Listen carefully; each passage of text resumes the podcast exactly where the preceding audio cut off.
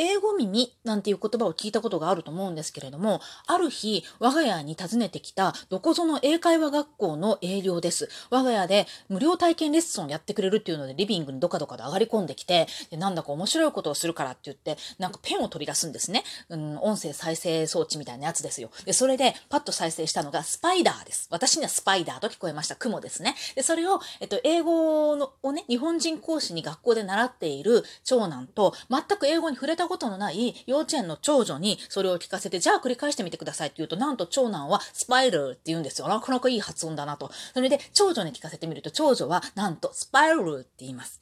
え？と思って、この発音が正しいかどうかわからないけれども、カタカナで言うと、長男はスパイダー、長女はスパイルって言うんです。そういう風に聞こえるんですって。不思議よね。ちなみに、今、看護師って何？って英語で何？って聞くと、次男が勢いよく答えてくれました。ニャース私でもわかる。それはポケモンの名前。